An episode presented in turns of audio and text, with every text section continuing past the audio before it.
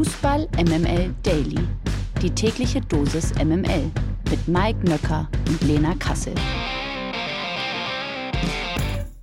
Einen wunderschönen guten Morgen. Es ist Donnerstag, der 11. Mai. Hier ist der MML Daily. Hier ist Lena Kassel und an dieser Stelle würde ich eigentlich guten Morgen an Mike Nöcker sagen, aber ich habe stattdessen was soll ich sagen? Ich habe stattdessen folgende Nachricht erhalten.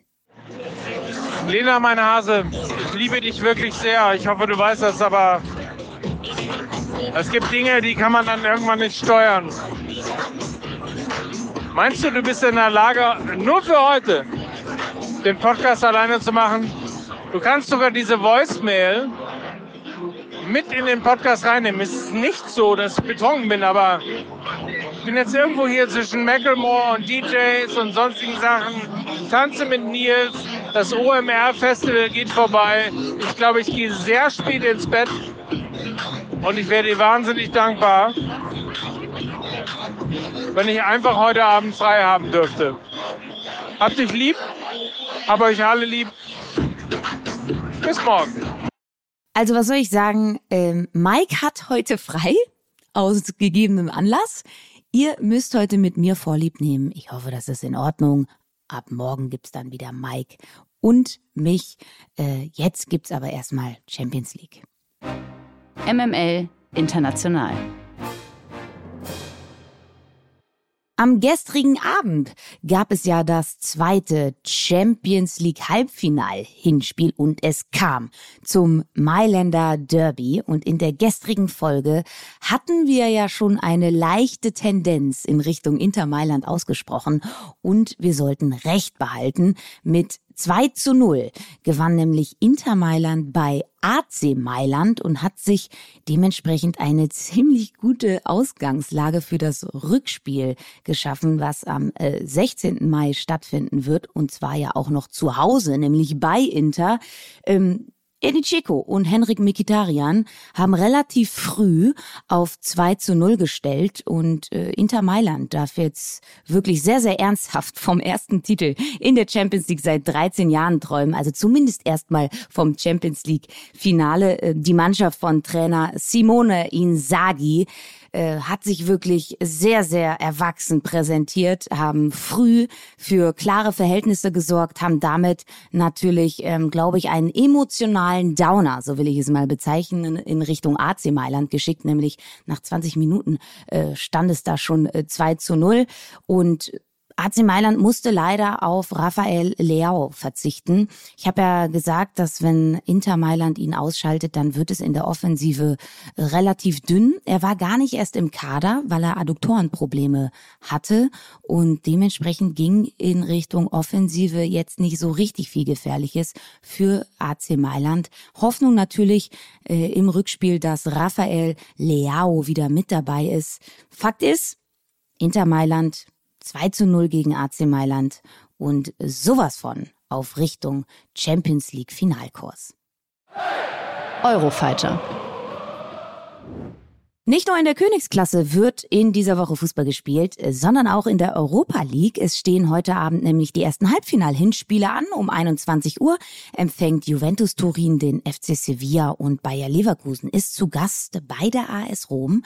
Wir haben natürlich einen besonderen Fokus auf den letzten verbliebenen deutschen Teilnehmer im europäischen Geschäft, nämlich Bayer Leverkusen. Auf den Trainerbänken ist es ja auch ein Duell zweier großer Namen. Xabi Alonso trifft auf José Mourinho und Fakt ist, die Leverkusener können trotz der Derby-Niederlage mit breiter Brust nach Rom fahren. Die Werkself gehört nach wie vor zu den formstärksten Teams, holten aus den letzten zehn Ligaspielen 21 Punkte. Das ist eine ganze Menge. Alonso ist es vor allem seit seinem Amtsantritt gelungen, den Leverkusener Kader voller hoch veranlagter Individualisten zu einer richtigen Mannschaft zu formen. Das ist gerade in solchen Highlight-Spielen ein echter Faustpfand geworden. Sie wehren sich als Kollektiv und haben gezeigt, dass sie nicht nur zaubern können, sondern eben auch arbeiten können. In der Defensive sorgen gerade Robert Andrich und die Dreierkette bestehend aus Tapsoba, Tar und Hinkapje für eine Menge Stabilität und eine viel bessere Konterabsicherung äh, als eben noch in der Vergangenheit. Und die Roma hingegen, ja, die schwächelt immens in der Liga. 14 Punkte aus den letzten zehn Spielen bedeutet mittlerweile Platz sieben in der Serie A. Wenn aber jemand genau solche Spiele liebt, dann ist es José Mourinho. Er ist ein Taktikfuchs vom Herrn, der gegnerische Mannschaften wie kaum jemand wirklich in Einzelteile filetieren kann. Dazu ist er wirklich auch der wesentlich erfahrenere Coach im Gegensatz zu Xavi Alonso. Unter Mourinho gelang ja den Römern auch im vergangenen Jahr schon ein Sieg in der Conference League und damit der einzige Titel in der jüngsten Vereinsgeschichte. Die Mannschaft, würde ich sagen, von Leverkusen ist zwar die bessere, aber ich glaube, dass es ein Coaching-Duell der Trainer werden wird. Neuling gegen Routinier. Mit Real gewann ja Alonso noch als Spieler mit Coach José Mourinho 2012 die spanische Meisterschaft. Sie kennen sich also bestens, die beiden.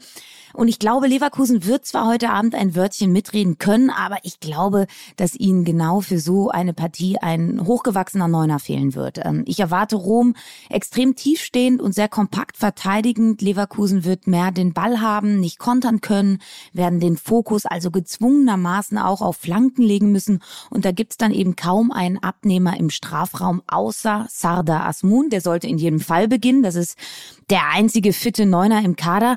Rom hingegen hat mit Paulo Dybala auch einen würzähnlichen Unterschiedsspieler vorne mit dabei und mit Tammy Abraham eben auch einen treffsicheren Neuner.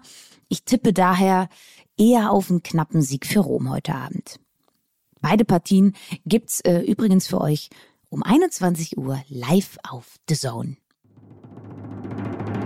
Die MML Gerüchteküche.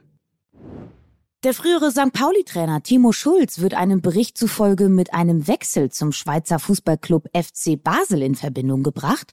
Laut Information des Hamburger Abendblatts soll das Interesse des Conference League Halbfinalisten konkret sein, wie die Zeitung berichtete.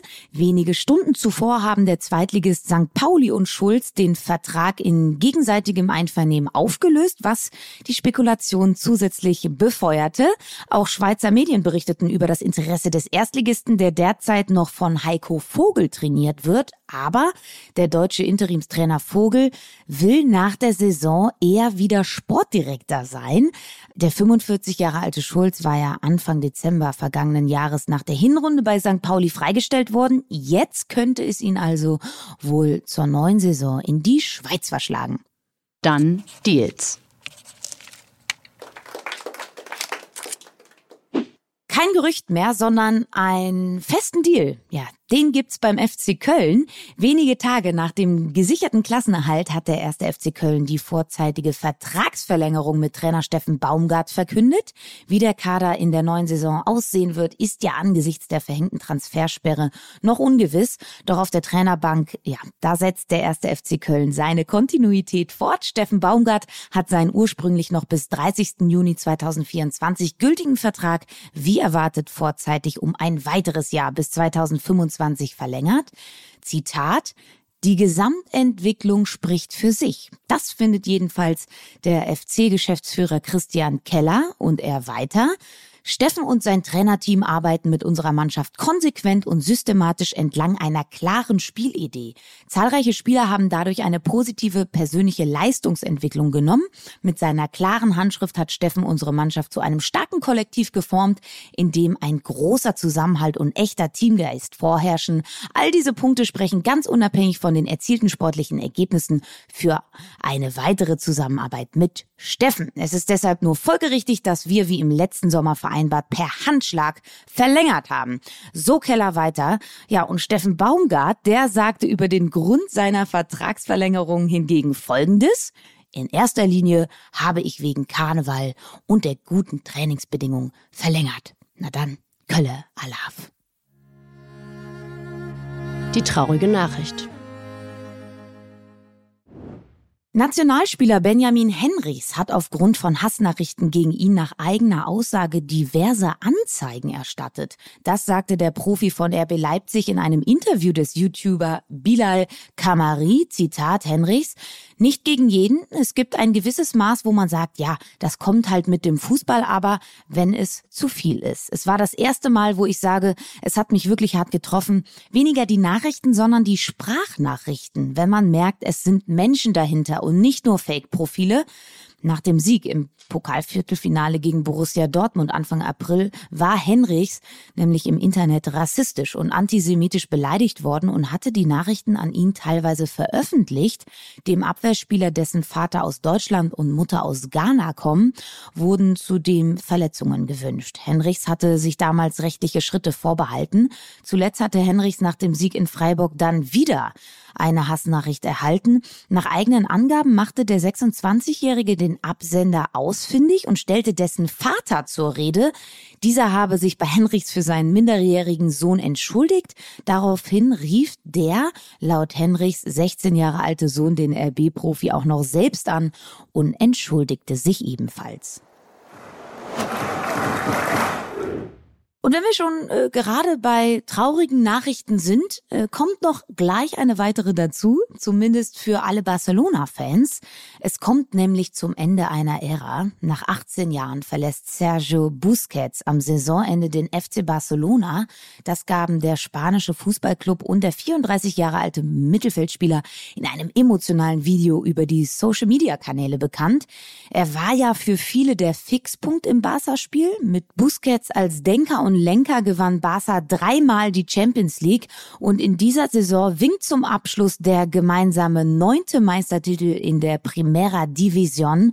Ob das Ende bei den Katalanen auch das Ende seiner Spielerkarriere bedeutet, wurde aus der Verkündung am Mittwoch nicht erkenntlich. Medienberichten zufolge soll dem Spanier aber ein Angebot von Al-Hilal aus Saudi-Arabien vorliegen. Na klar, der Club bemüht sich dem Vernehmen nach auch um einen Transfercoup mit Busquets Ex-Teamkollegen Lionel Messi. So, das soll's für heute gewesen sein. Ziemlich einsam hier so alleine. Äh, ich hoffe, Mike wird Macklemore überstanden haben. Wir werden es morgen erfahren. Da ist er hoffentlich wieder da. Äh, danke an alle, die heute mich ertragen haben, alleine wünsche euch einen feinen Tag. Wir hören uns morgen wieder. Und das war heute nur Lena Kassel für Fußball MML. Tschüss. Aber euch alle lieb. Bis morgen. Dieser Podcast wird produziert von Podstars bei OMR.